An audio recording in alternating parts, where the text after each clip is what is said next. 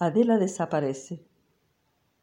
En un principio era el agua, una oscura masa líquida bajo el cielo estrellado, hasta que se hizo la luz y tocados por sus rayos resplandecieron los mares. Henchidas de sol, las aguas se calentaron y los corpúsculos que en ellas flotaban se desperezaron de su letargo polar y cobraron vida. Hebras verdes, azules, amarillas, danzando en las corrientes hasta formar seres unicelulares dispuestos a unirse a sus semejantes para crear algas y medusas y peces monstruosos que en busca de alimento se desplazaron por los océanos hasta alcanzar sus límites y salir del agua, reptando o cambiando aletas en patas y más tarde en alas.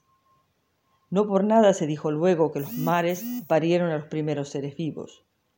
La vida surge del agua. Aún los hombres somos en esencia anfibios, pues antes de nacer somos peces en el vientre materno. Pez era su hija, nadando en su barriga. ¿Le crecerían alas luego? ¿Quién sabe? Al fin, un embrión no es sino un renacuajo rosado de traslúcidos vasos sanguíneos, cuya vida pende de un hilo que lo ata la madre. Y cuando saliera del vientre y el cordón se cortara, habría unos brazos amantes, los suyos, para recibirla. Solo los suyos. No habría padre. ¿Qué más daba? En el fondo, allí donde se adormecían las corrientes marinas, quizá fuera mejor así. Una niña nacida de hembra y océano, sin intervención de macho alguno, mujer concebida por mujer, a imagen de ella, en un universo puramente femenino. Vio la casa a lo lejos, y tuvo que detenerse un instante para sujetarse el corazón que pareció querer salírsele del pecho. Horas llevaba caminando por esa playa desierta, descalza para sentir la arena húmeda que se hundía a cada paso bajo sus plantas, y ya había perdido esperanza de encontrar algo, pero tampoco se decidía a cambiar de rumbo. Adentrándose hacia la carretera, seguramente habría algún pueblo o al menos un caserío, pero la atraía demasiado la orilla del mar. Por eso, la silueta surgida de repente en el horizonte, plantada como un espejismo entre la duna y la playa, le pareció un regalo del cielo. Retomó la marcha, pero ahora con más decisión, pues tenía un rumbo.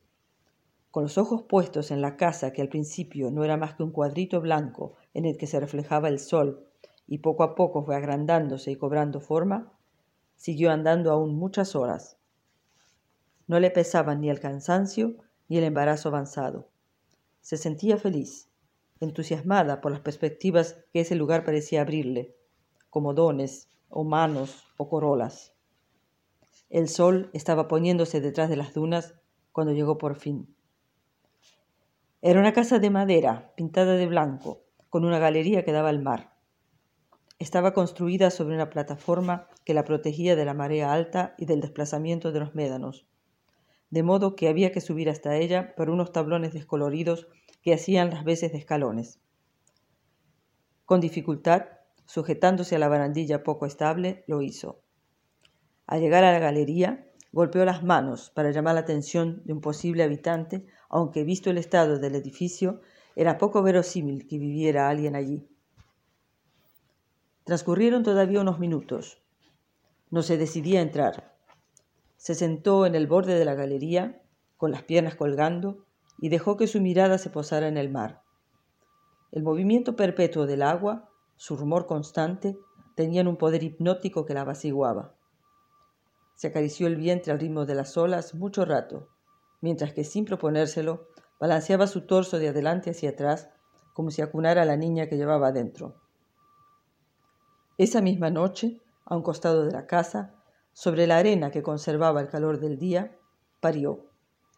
Lo hizo casi sin esfuerzo, como si estuviera acostumbrado a esas labores desde siempre. Envolvió a la recién nacida en un jirón que arrancó de su falda, la acostó entre sus pechos e instintivamente la beba buscó el pezón y mamó. Con la luz de la mañana, la lavó en la orilla y en un gesto que no había premeditado, mojó su cabecita y le dijo, Te llamarás Adela, como yo. Solo entonces, con la niña en brazos, abrió la puerta de la casa y entró.